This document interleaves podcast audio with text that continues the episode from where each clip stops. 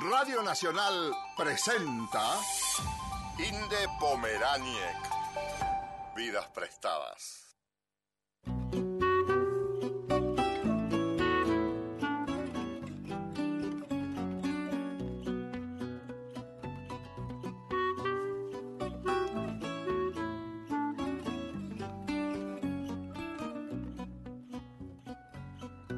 No tengo nada en mi honor. Esto es Vidas Prestadas, un programa sobre libros y sobre mundos posibles, un programa sobre historias, sobre narraciones, sobre personajes, un programa sobre autores, un programa para nosotros, los lectores. De amores que van y van. Nada posee mi honor. Y a los lectores nos gusta, nos gusta muchísimo que nos lean también en voz alta. Nos gusta leer en voz alta y nos gusta que nos lean en voz alta. Y esta vez le pedimos a la escritora Betina González que nos lea a nosotros en voz alta. No tengo nada. En voz alta. Cuentos breves, poesía, lecturas para compartir.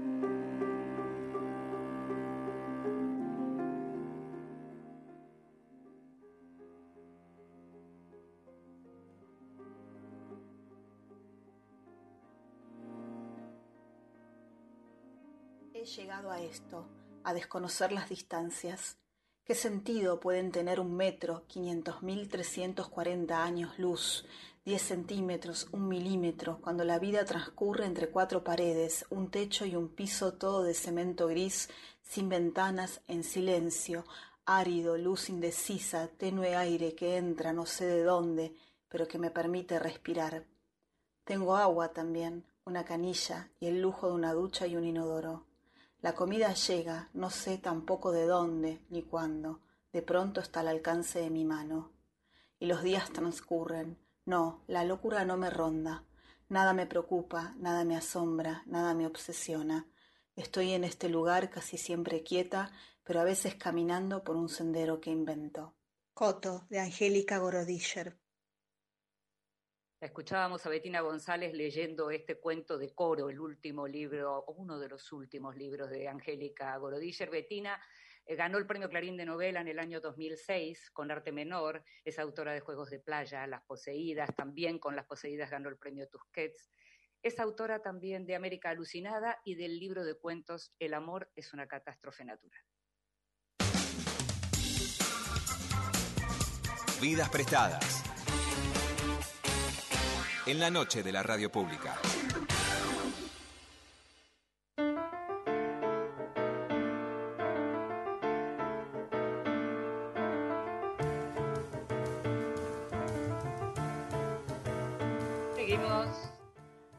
Seguimos en Vidas Prestadas, este programa sobre libros y sobre mundos posibles. Y mm, sabes que estamos haciendo este programa en vivo, pero las entrevistas las estamos haciendo antes, las hacemos durante la semana. Y esta semana conversamos con Inés Fernández Moreno, que es una escritora argentina que se vio en el espejo de la literatura bastante tarde.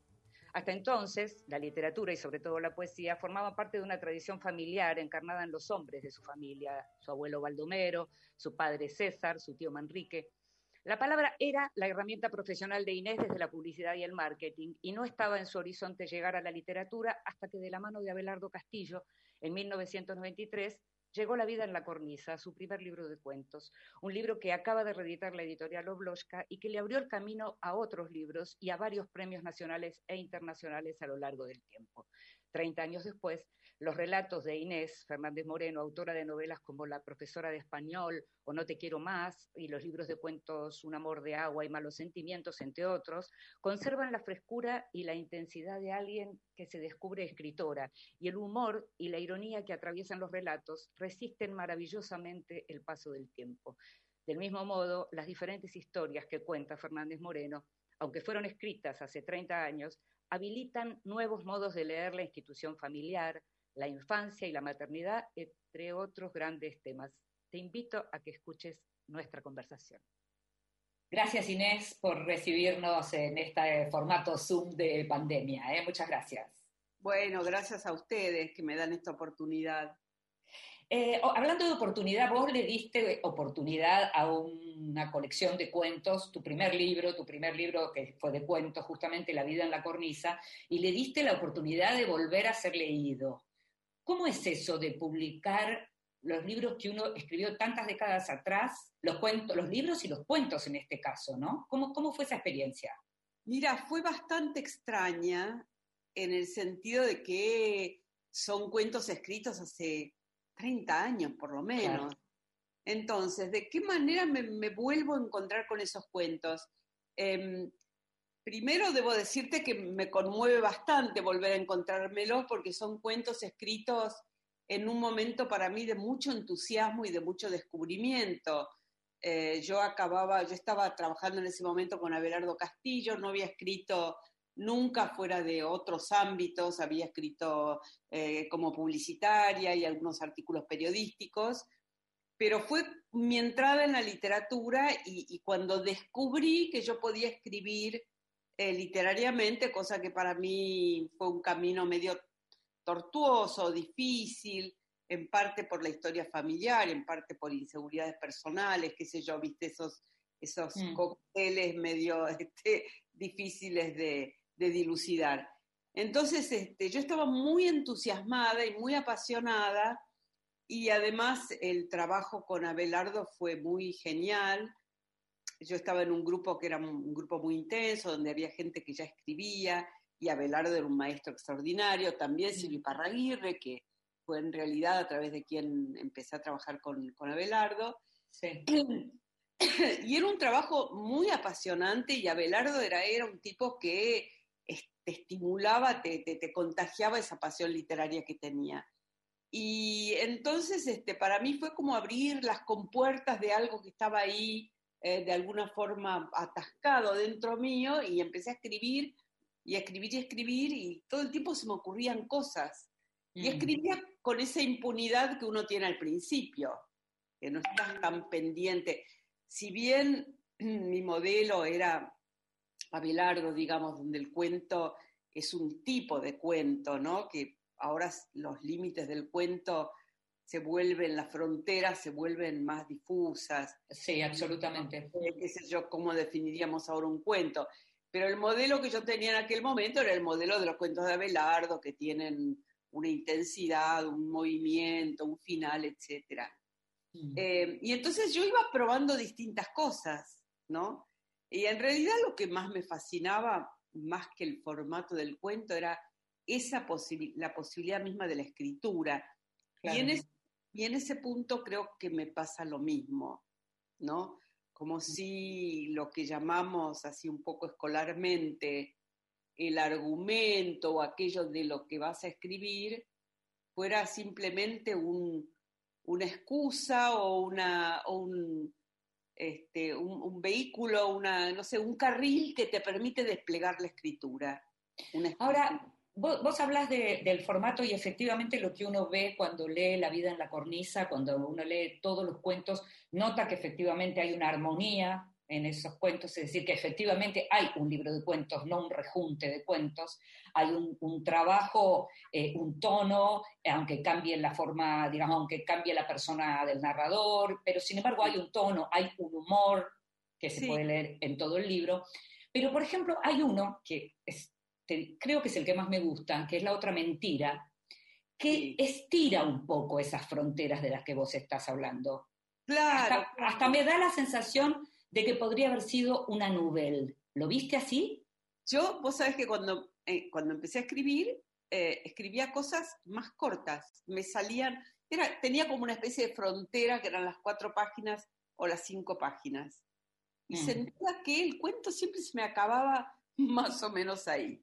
Sí. Cuando empecé a escribir, a escribir, este cuento, que está muy pegado a, experiencias verdaderas, biográficas, infantiles, sí. empecé a escribir y no paraba, era medio como torrencial y más bien me angustió eso. Y dije, no, pero para un poquito, espera, espera, esto se está abriendo mucho, no puedo contactar. A ver, tengo que ir a algún lugar. Y no sé con quién lo comenté en ese momento, que me dijo, vos seguí tranquila ese, ese impulso. Y seguí, seguí, seguí, porque claro, estaba atado a muchos recuerdos infantiles, que era la casa de mi abuela, la existencia de los tíos, todas esas imágenes, todos esos modelos que, son tan fuertes y tan fascinantes cuando uno es chico, ¿no?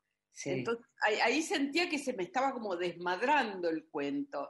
Tal vez si hubiera tenido más experiencia en aquel momento, tal vez podría haberse transformado en una novela. Claro, exacto, exacto. Entonces yo estaba más bien como tratando de tomar las riendas de la cosa y decir, bueno, espera un poquito, ¿a dónde vas a ir a parar con esto? Me gustaría contarle a los oyentes que este cuento del que estoy hablando, que se llama La otra mentira y está en la vida en la cornisa, efectivamente tiene que ver con la historia de una nena en la casa de su abuela, sus padres se fueron de viaje y tiene que ver, digamos, es como un relato de iniciación, ¿no? Porque aparece no solo el vínculo con esa abuela, aparece el vínculo con otra lengua, que viene a, través de la abuela, que es el francés, y aparece también lo que tiene que ver con la escuela y con las nenas más grandes y con esa entrada, si se quiere, a, la idea de qué hay, qué es el sexo dentro de lo que es el relato, ¿no? A la pérdida de la inocencia, que alguien. Me, preguntó por ahí en algún reportaje este, qué, pensaba ahora, porque en realidad es, un tema, es una cosa como muy generacional.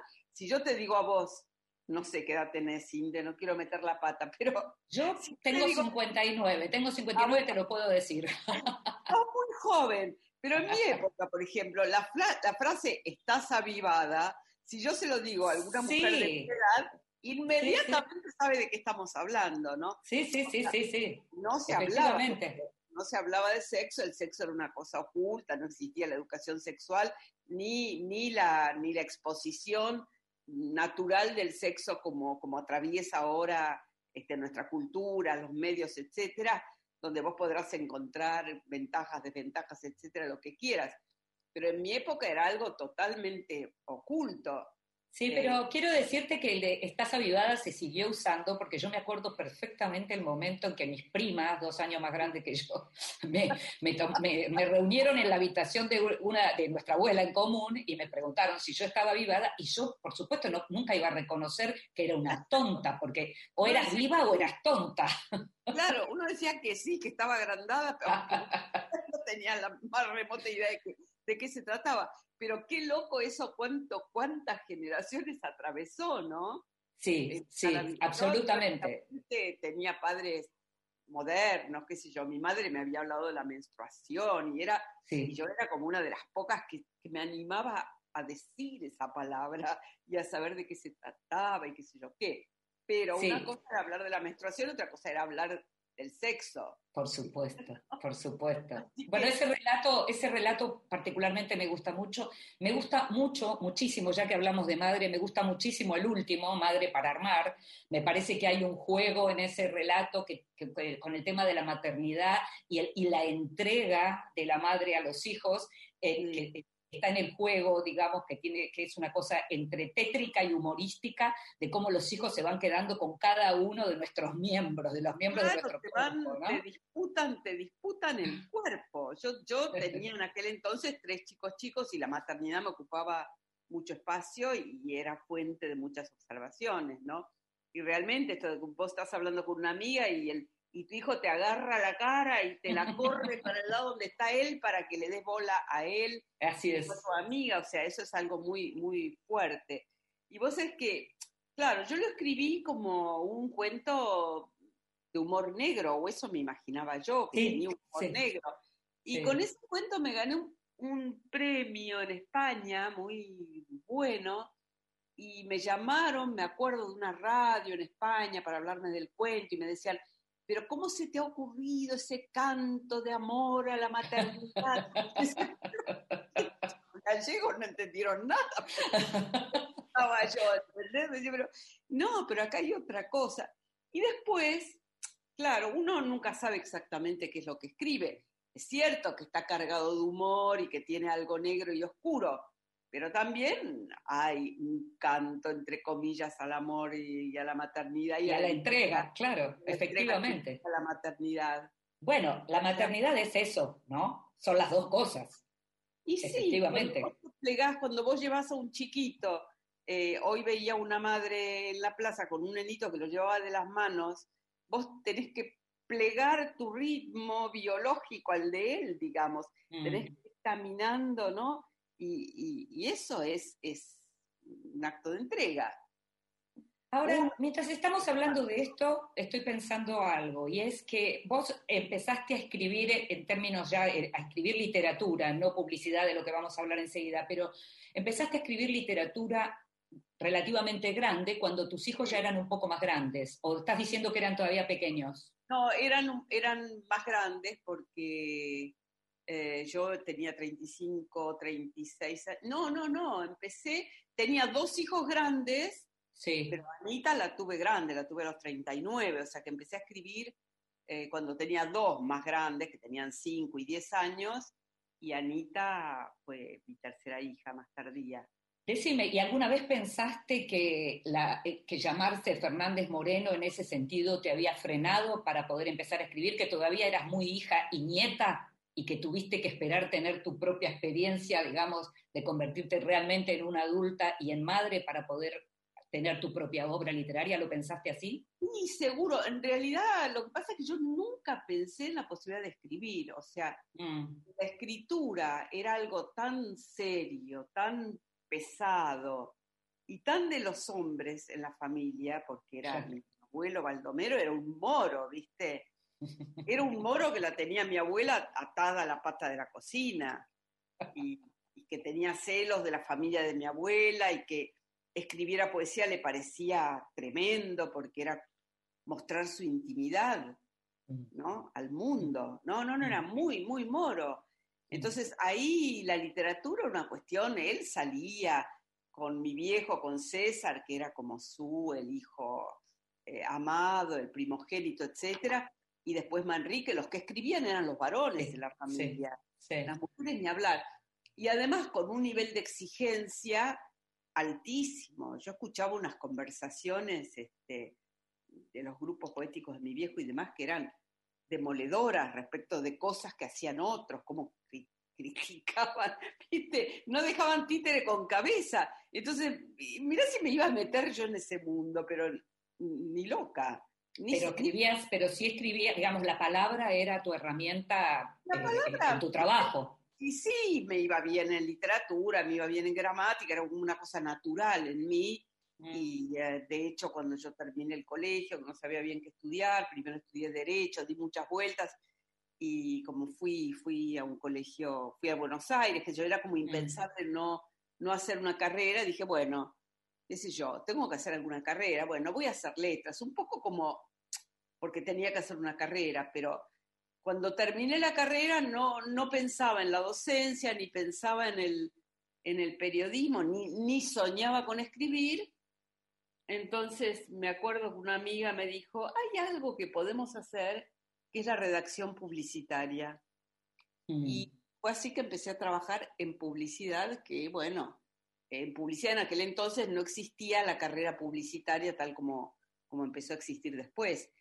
¿Y pensás que, y pensás que fue, que digamos, fue un límite escribir para publicidad a la hora de pensarte como escritora? No, yo creo que a mí me sirvió. Mm. A mí me sirvió porque yo en aquel entonces no, no pensaba en escribir de otra manera para nada.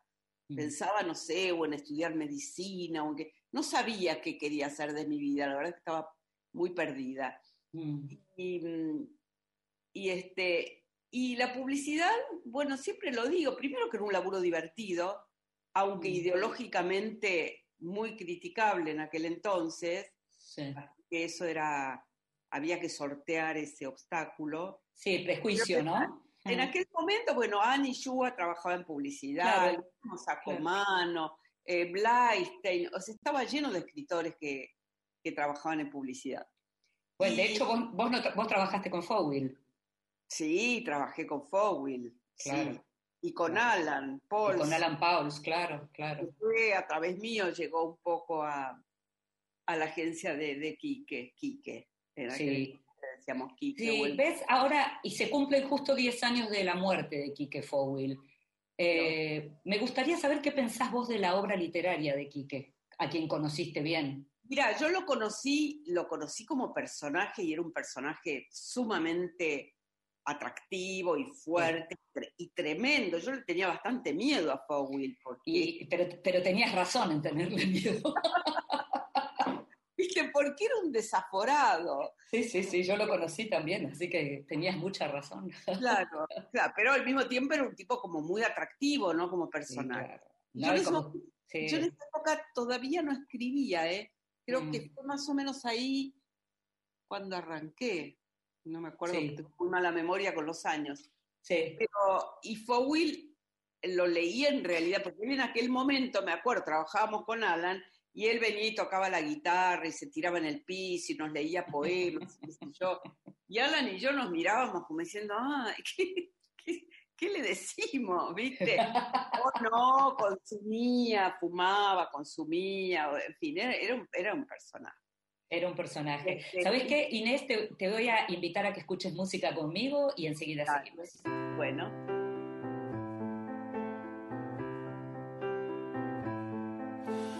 Heard there was a secret chord that David played and it pleased the Lord, but you don't really care for music, do you? Goes like this the fourth, the fifth, the minor fall, the major lift, the baffled king composing Hallelujah, Hallelujah.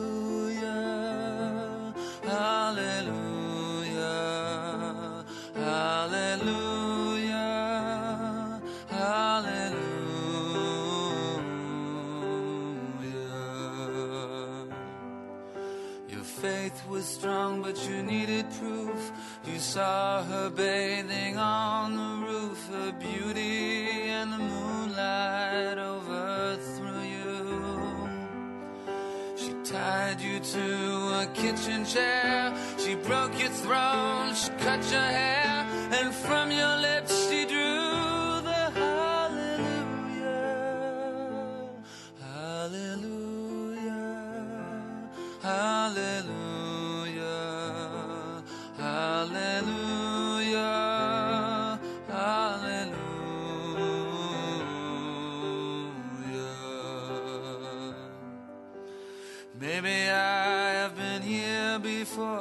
know this room, I've walked this floor. I used to live alone before I knew you. I've seen your flag on the marble arch. Love is not a victory march, it's a cold and it's a broken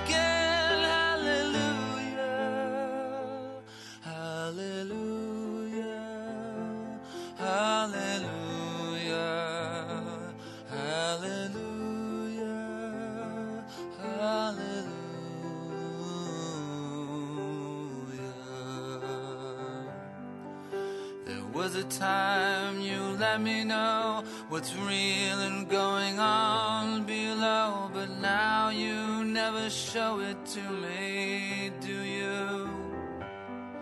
And remember when I moved in you, the holy dark was moving too,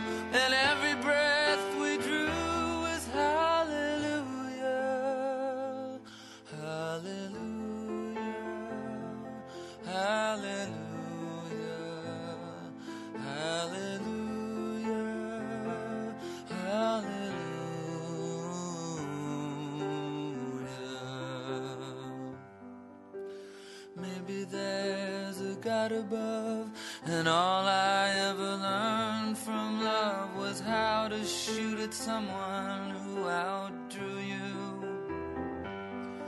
And it's not a cry you can hear at night, it's not somebody who's seen the light, it's a. No creo que haya alguien a quien no le guste Aleluya de Leonard Cohen. Estamos escuchando la versión de Rufus Wainwright, aquella, la de Shrek. Hallelujah,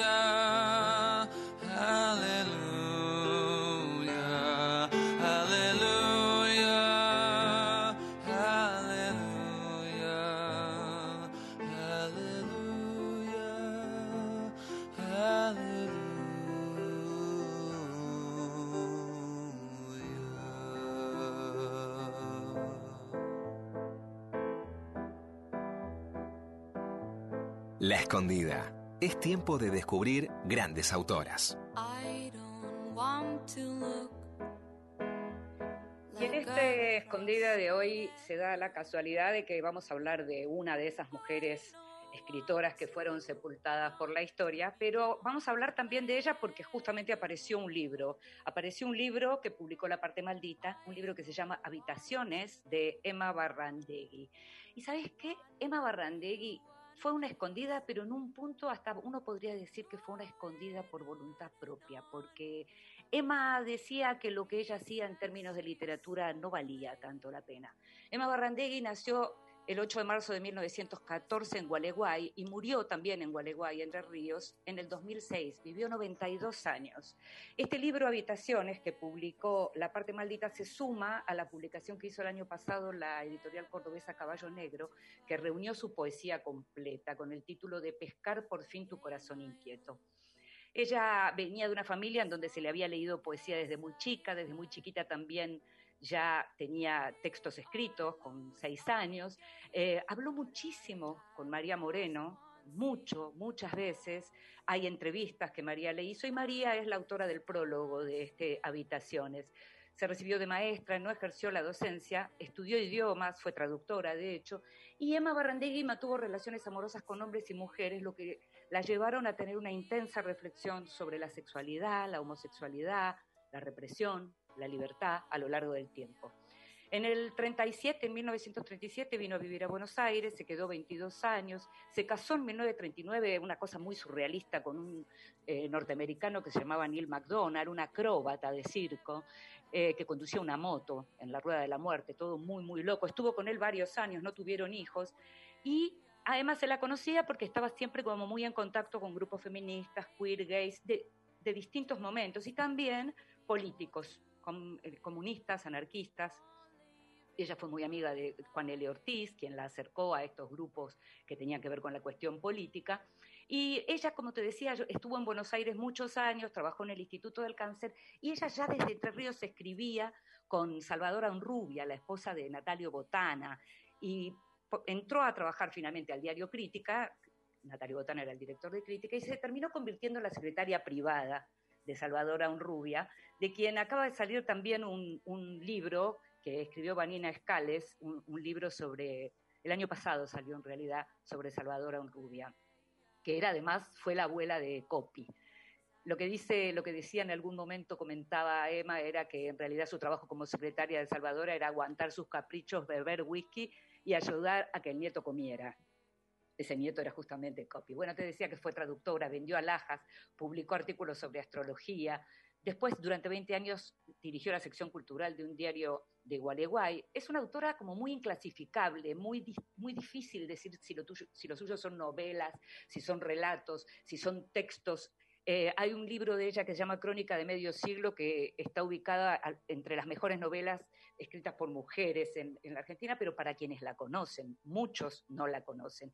Habitaciones es una obra que se puede leer de muchas maneras, es como un retrato de época, de hecho María la, la, incrusta dentro de la serie de los memorialistas, es como una anti-Victoria Ocampo, Emma Barrandegui, y le escribe justamente a un traductor y colaborador de la revista Sur, Alfredo Baiz, a quien le cuenta justamente todo lo que tiene que ver con su historia. Eh, es un libro que, como dice María Moreno, fue escrita en los años 60, es un secreto a máquina y en cursiva sobre un amor lésbico, dice. Y esta Emma Barrandegui eh, es alguien que realmente amerita que la vayas leyendo. Era una persona muy, muy, muy especial era irreverente, provocadora, sincera, reflexiva, desprejuiciada. Fue muy interesante también lo que le dijo una vez a, María cuando le decía en relación a, lo que tenía que ver con, la vejez, decía que no era tan terrible la vejez porque siempre queda el clítoris.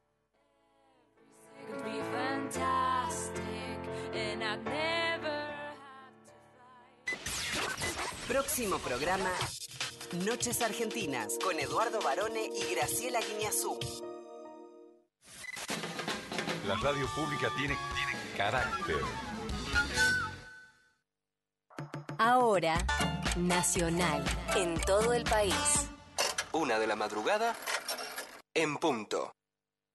Vamos a dedicarle el programa a Enrique Santos Discépolo y para eso entrevistar a Sergio Pujol. Historias de nuestra historia. Felipe Piña. Fue un tipo muy avanzado, muy original y algo que poca gente sabe es que en realidad le daba casi más importancia a la música que a la letra. Lunes, desde las 23. Decía que primero le llegaba la melodía y que luego pensaba, inventaba una letra para la música. Un dato curioso, sin duda, porque en realidad a Discépolo lo recordamos principalmente por sus letras. Por Nacional, la radio pública.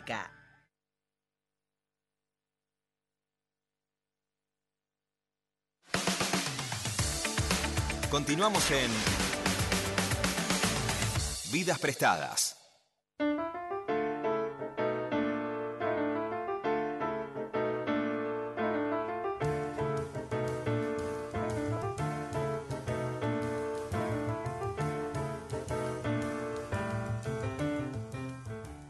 En esta charla con Inés Fernández Moreno a propósito de la reedición de La vida en la cornisa, este libro de cuentos, tres décadas después, su primer libro, su primer libro de cuentos. Y entre los cuentos que me gustan hay uno que podría describir eh, con una protagonista entre el piano y el fratacho, que se llama Tocata y Fuga, y que le cuento a los oyentes que es un cuento en donde una pianista re- rechaza una beca, renuncia a una beca y escribe una carta en donde explica por qué renuncia a esa beca y tiene que ver con una cosa, por un lado, muy humorística y muy loca, en donde ha decidido cambiar la música clásica por eh, la obra en construcción, por llamarlo de algún modo, por la pintura, por la construcción y demás. ¿Cómo se te ocurrió esa historia?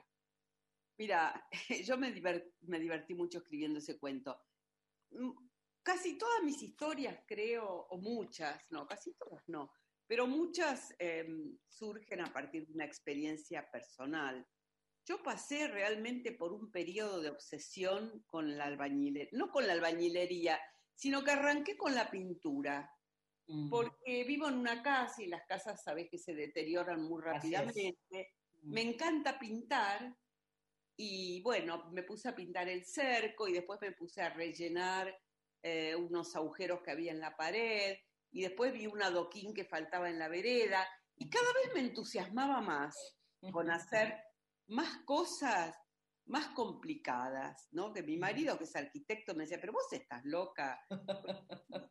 Para- espera un poco, ¿cómo vas a ponerte a, a arreglar vos la vereda?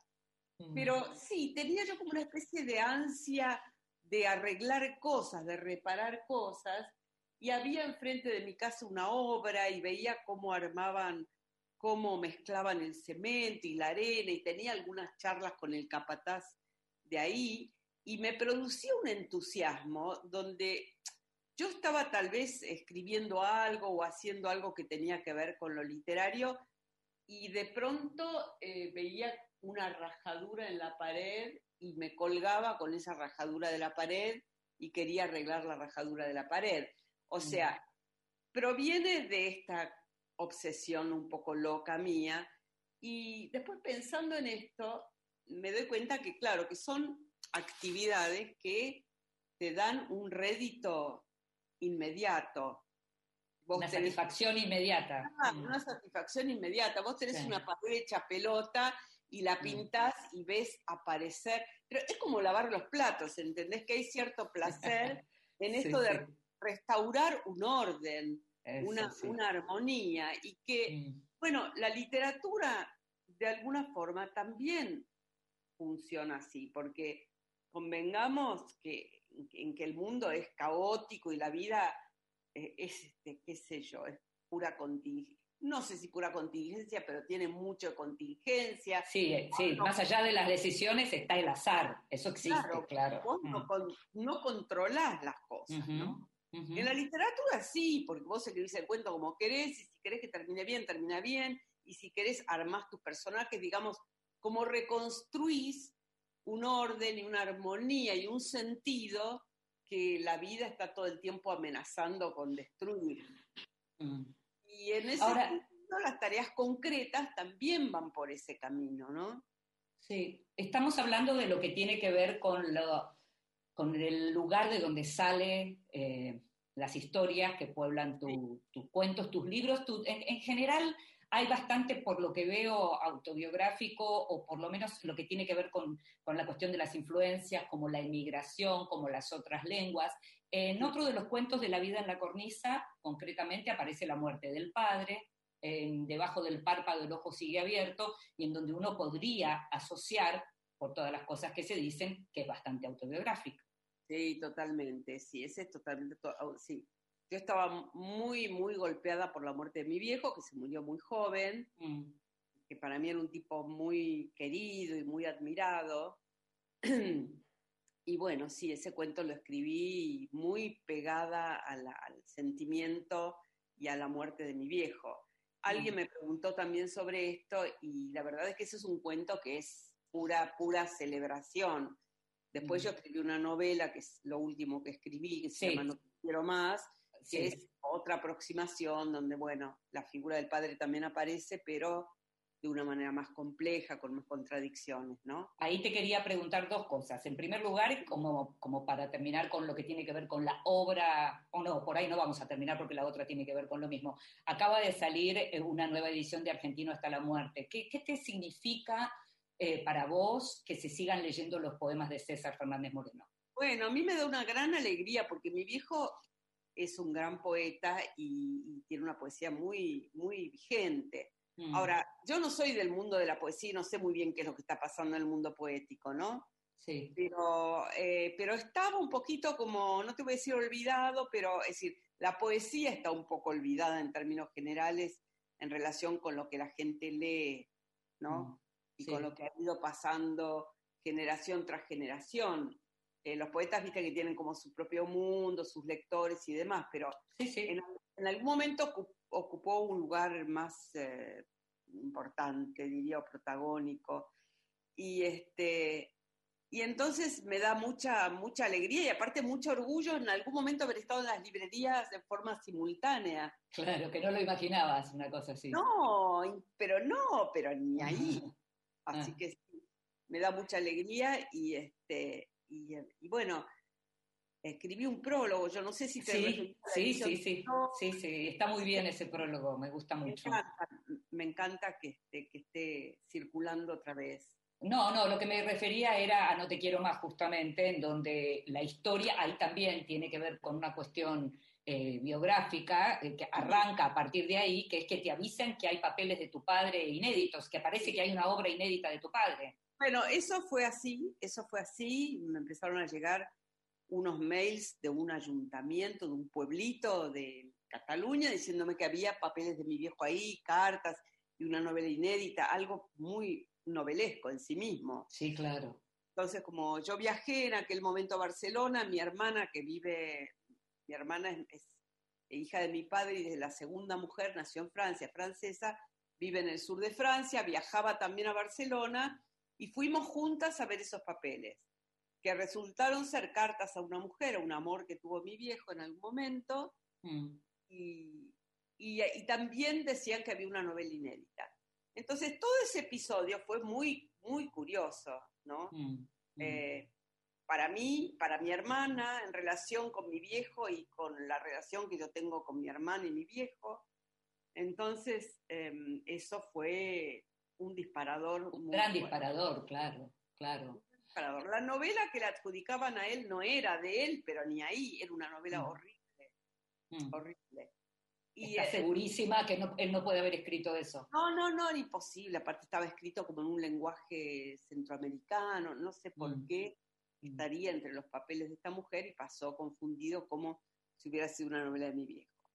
Entonces, este, yo arranqué un poco con la crónica de esta historia y después fui metiéndome en algo más ficcional, ¿no? Mm, mm. Eh, entonces ahí aparece mi viejo, mis recuerdos de mi viejo y también, y también los reproches, si querés, o lo que hay de contradictorio o de complicado en una relación, ¿no? Sí, esas cosas que se pueden de pronto saldar por escrito, que tal vez la vida no te lo permitió, pero que uno la puede saldar por escrito, ¿no? Sí, sí, claro, claro. Mm. Ahora, Inés, llamándote Fernández Moreno, teniendo tanta poesía en tu, en tu familia y escribiendo desde siempre y habiendo hecho talleres con Abelardo y habiendo estado tan cerca de gente tan talentosa, ¿vos podrías decir qué es escribir bien? Mm, qué pregunta difícil es esa. Qué pregunta difícil, porque digamos, hay un escribir bien, dejemos de lado la, Hay un escribir bien que tiene que ver con la corrección de la escritura, ¿no? Eh, hay un escribir bien que tiene que ver con el manejo como más rico y más poético y más de búsqueda y más de profundidad en el lenguaje, que, creo que, la literatura, precisamente ese es el lugar de la literatura, donde el lenguaje representa un conflicto o un lugar de tensión y de búsqueda, ¿no? Mm, mm. Ahora, aún así, aún pudiendo escribir bien y muy bien, otra cosa es que después esa, esa escritura, eh, en qué estructura se vuelca, digamos. Sí, sí. Y, ahí, ahí es más difícil de definir, porque una cosa es si escribís poesía, eh, otra cosa es si escribís narrativa, otra cosa es si escribís, no sé, ensayo no, porque me parece que es, bueno, el ensayo puede ser también puede haber cierta elegancia que le suma, claro. No, seguro, seguro, también puedes tener ahí un trabajo. No, te lo preguntaba también porque hablando justo con Ani Shua, la vez pasada hablábamos de esto y Ani decía, eh, yo escribo bien, escribir bien es mi don, no todo lo que escribo es bueno. Claro. Es esto mismo que estás señalando, ¿no? Exacto. Vos podés escribir bien y de pronto escribiste una novela que floja, o un cuento que, qué sé yo, que no tiene demasiada intensidad, y sin embargo escribís bien. Mm. Entonces, este, hay como una, no sé, una especie de, una dosificación que tiene que ser este, la justa. Y de pronto hay un cuento que tiene ángel y mm. también ahí estás navegando en una zona medio de misterio. Decir, bueno, ¿por qué escribí bien y de pronto hay un cuento que funcionó y tiene algo que otro no tiene, ¿no? Mm, y, este, y bueno, y ahí es una cruza entre la escritura, aquello en lo que estás profundizando y, y, una cierta emoción o una cierta conmoción o podríamos hasta llamarlo inspiración, aunque ya sabemos que la inspiración es un concepto muy patinoso porque no hay más que laburar y laburar, pero hay algo que a veces sucede y que otras veces no sucede. Mm. Eh, las décadas que pasaron desde que escribiste estos cuentos eh, me hacen preguntarte por ciertos temas que aparecen, como la cuestión de la gordura o lo que hoy llamaríamos el abuso por parte de un profesor en alguno de los relatos. Y te quería preguntar cómo te llevas vos con la, con la corrección política a la hora de la literatura. Con la corrección política en que... Claro, por ejemplo, hoy eh, hay, hay gente, hay autores y autoras que dicen que a veces se sienten como presionados en relación a qué se puede escribir y qué no se puede escribir, como si hubiera límites, eh, como si los límites de lo que tiene que ver con, con, cuestiones como el machismo, la discriminación o, y, eh, y, demás se trasladara también al arte, ¿no? Entonces, por eso te preguntaba si sentís que hay, si hay cosas que te hacen ruido, que hay cosas que no volverías a escribir, si te pasa algo de eso. Bueno, lo que sí siento, por ejemplo, toda esta cuestión del lenguaje inclusivo, que está ahora tan tan sobre el tapete, yo por cuestiones, no sé, generacionales y de experiencia, y de, pero no se me ocurriría en absoluto escribir en lenguaje inclusivo. Mm. Sin embargo, sin embargo, me parece interesante de esto que ha sucedido el, el tomar conciencia de que el lenguaje está estructurado por una, ideología patriarcal. Claro. Eso, se ha hecho evidente, digamos. Mm. Ahora, si bien no puedo abandonar el lenguaje que lo tengo tan incluido ya y ponerme a escribir diciendo todes, amigues y demás, mm. eh, en algunos puntos, ahora cuando escribo, digo, no, a ver, o sea, ya no tengo, es decir, tengo como una alerta. conciencia, conciencia del lenguaje, que por ahí no tenías del mismo modo. Que antes tal vez no la tenía, y entonces tal vez frente a alguna oración donde diría, todos dicen que, por ahí diría, todos dicen que, o mejor digo, la mayoría de la gente dice que, o sea, o sea, como que, ¿no? Sí, sí. Este, eso me pasa. Eh, mm ya no, ya no es totalmente impune eso, sino que ha despertado una conciencia, ¿no? Mm. Y también creo que hay cosas que mm, sí, que, las que hay que ser cuidadoso. Qué Mm. sé yo, el otro día en un taller me pasó que alguien tenía un personaje que era judío, ponele, Sí. y justo sucedía que era este, un personaje medio odioso, medio... Entonces, Mm. yo creo, yo ahí, este, por ejemplo, sí, no. O sea, hay, hay lugares en los que hay que ser cuidadosos para no abonar prejuicios este, Mm. que están incorporados de manera inconsciente. Mm. Entonces, hay cosas que hay que cuidar, sin duda. Mm, mm. Contame, ya tenemos que ir terminando, pero me quedaron algunas cosas por preguntarte. El tema del humor. ¿De dónde sale el humor en tu literatura? En estos cuentos Bueno, en particular. Mm, El humor, mira, yo creo que, que el humor viene conmigo, que, que también hay una cosa familiar, viste, que había mucho humor en la familia, había como una cosa zumbona, mi viejo era un tipo muy cachador, había como este manejo de la ironía, del doble sentido, o sea que para mí fue una especie de caldo, de caldo, este, siempre presente. Y también creo que el humor es una mirada, es una manera de poner distancia, de no tomarte las cosas terriblemente en serio y de poder entenderlas y verlas con más, con menos prejuicios desde esa distancia que establece el humor. Eso pienso el humor. Ahora, ¿por qué uno tiene instalada esa mirada? Este, Mm. Bueno, ahí creo que es este, sí como mm, ¿no? eso que uno mama por un lado y que trae consigo por el otro. mm. Después te hago la última pregunta y tiene que ver con que en varios de los cuentos aparece, lo mencionábamos antes, el tema de la niñez. Aparece fuertemente el tema de la niñez.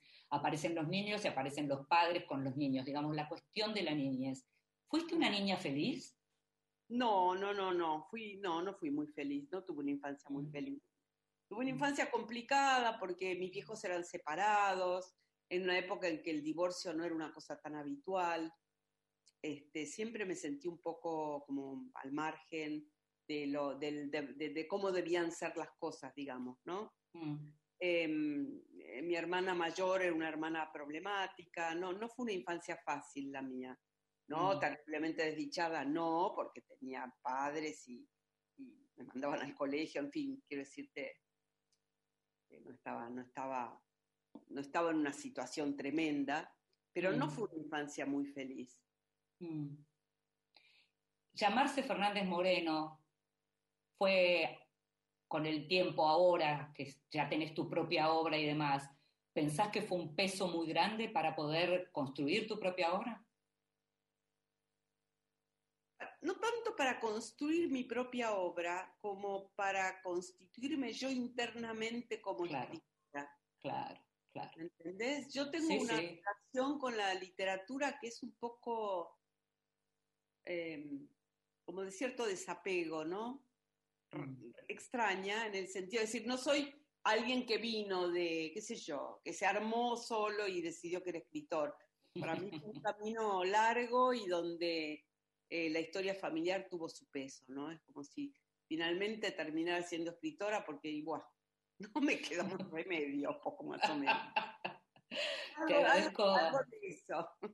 Te agradezco muchísimo, Inés. Eh, quiero decirte, te lo dije hablando fuera del aire, pero quiero decirte que, que creo que estos cuentos de la vida en la cornisa necesitaban una nueva oportunidad porque sinceramente se sostienen muy, muy bien, se sostienen bien cada uno de ellos, se sostiene muy, muy bien el libro y es un verdadero placer leer eh, estas historias y el modo en que están narradas. Así que me parece una gran idea que hayan vuelto a editarlo. ¿eh? Bueno, Inde, muchísimas gracias. Muchas Te gracias. agradezco muchísimo y te mando un beso. Yo te agradezco a vos. chau, chau. Hasta pronto. Chau, chau. Hasta pronto.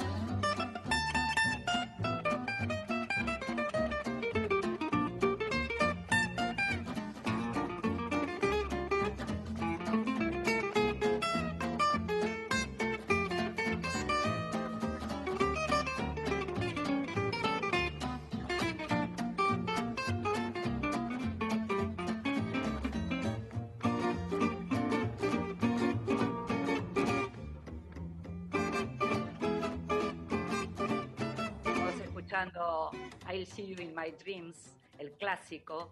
En esta oportunidad es la versión de la película Dulce y Melancólico. El personaje que hacía Champagne, Emmett Wright, toca este tema.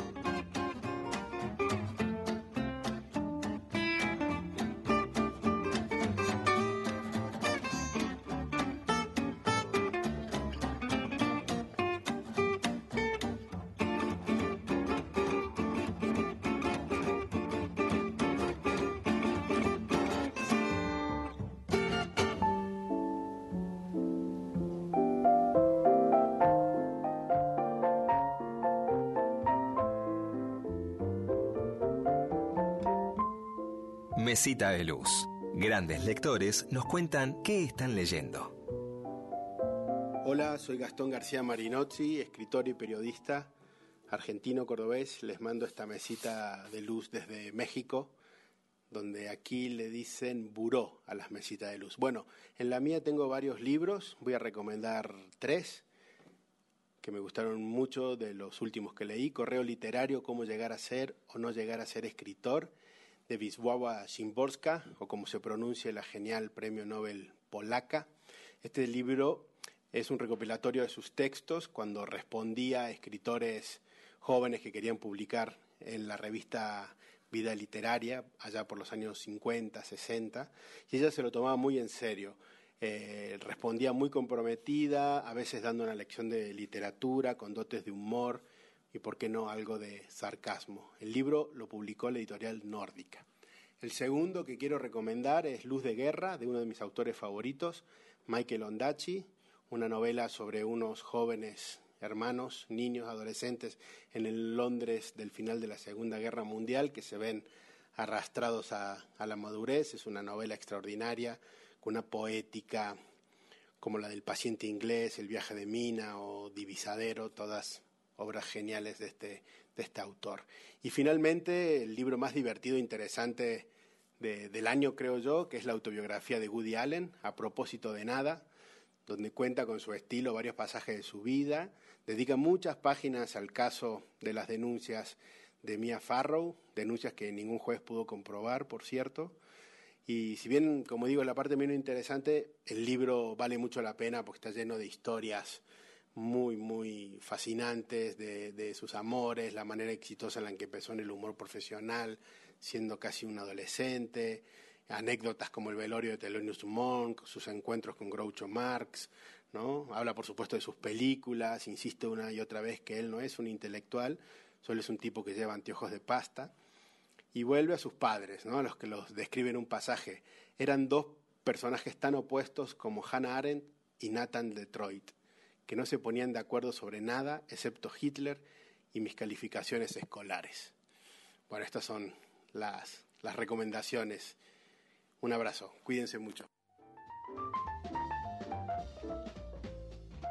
Lo escuchábamos a Gastón García Marinosi, que es, como él mismo mencionaba, un autor argentino que vive en México, es autor de Viaje al fin de la memoria y el libro de las mentiras.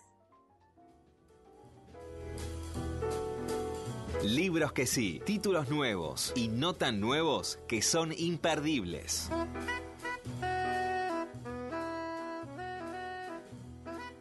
Increíble es que a veces se dan ciertas coincidencias y recién Gastón hablaba del libro de Woody Allen y efectivamente es uno de los sí, uno de los libros que quiero recomendar yo también. Es un libro sobre el que escribí esta semana. Se habló mucho, parecía que había que hablar de Woody Allen porque era un nombre que se estaba pronunciando en voz baja y casi con vergüenza y hay mucha gente que, entre quienes me incluyo, que todavía seguimos disfrutando mucho de las películas de Woody Allen, independientemente de lo que tenga que ver con su vida, que lo podríamos hablar en otro momento cada uno de nosotros tendrá una opinión al respecto de las denuncias en relación con Woody Allen, pero si hablamos de un artista, a propósito de nada, las memorias de Woody Allen son realmente para disfrutar, para todos aquellos que desde siempre disfrutamos del cine de Woody Allen y disfrutamos de aquello que él nos da a partir de, de, su cine, que es también literatura, también música, escuchábamos hace un ratito música de una de sus películas. Entonces, a propósito de nada, es ese libro que uno, si es fan desde siempre de Woody Allen, tiene que leer. Por todo esto que mencionaba recién eh, Gastón, justamente, porque es eh, donde nos vamos a encontrar con todo lo que conocemos de sus obras, de su neurosis, de su vida, de sus, de sus cuestiones con la gente, de sus fobias, todo eso está y hay momentos en donde francamente yo hacía mucho tiempo no me reía tanto como me reí con este libro de Woody Allen. Así que este es uno de los libros que sí de esta semana. Otro de los libros que sí es uno de los libros que está por salir y es un libro que llega justo en un momento justo, porque esta es la semana en que se cumplen los 100 años de la radio, y aparece el quinto libro de Carlito Zulanowski sobre el tema. Se llama 36.500 días de radio, 100 años, 100 voces, lo publica Editorial Octubre, está saliendo en estos días y ya sabemos que nos va a interesar, sobre todo a los que leímos en su momento Días de Radio, que reunía la historia de la radio desde 1920 hasta 1995 y que Carlos escribió con Marta Merkin, Juan José Pano y Gaby Tichman que nos ofrece, lo que ya sabemos que vamos a encontrar en un libro de Uranowski de este tenor, es ese combo que es como medio imbatible entre calidez y calidad. Escucho radio desde que era muy chico, lo que significa que acompañé ese mundo construido por palabras y silencios en más de 70 de sus 100 años de historia que se cumplen en este 2020, dice Carlos. Así que 36.500 días de radio, 100 años, 100 voces. Y por último, hoy hablamos de Kike Fogwill. Se, se cumplieron justamente 10 años de su muerte y Fogwill es uno de esos nombres de la literatura todos tienen alguna anécdota con Fowell, todos tienen algún libro favorito, hay que leer a Fowell. era un polémico, efectivamente esta semana salieron muchas notas y hay una de Martín Cohen muy interesante en donde dice hasta qué punto Fowell era tan agente, tan buen agente de sí mismo y su muerte dejó a su obra sin el gran agente. Sin embargo, esta semana parece que todos recordaron lo que era esa literatura. Hay que leer Los Pichiciegos o Vivir afuera, hay que recordar y volver a leer esos cuentos como La larga risa de todos estos años, Helpa él o Muchacha Punk. Fowell fue más allá de las críticas y más allá de las dificultades que pudo haber tenido con su persona, porque era realmente un provocador y era difícil tal vez estar cerca suyo, pero es uno de los grandes de la segunda mitad del siglo pasado. Hay que leer a Fowell.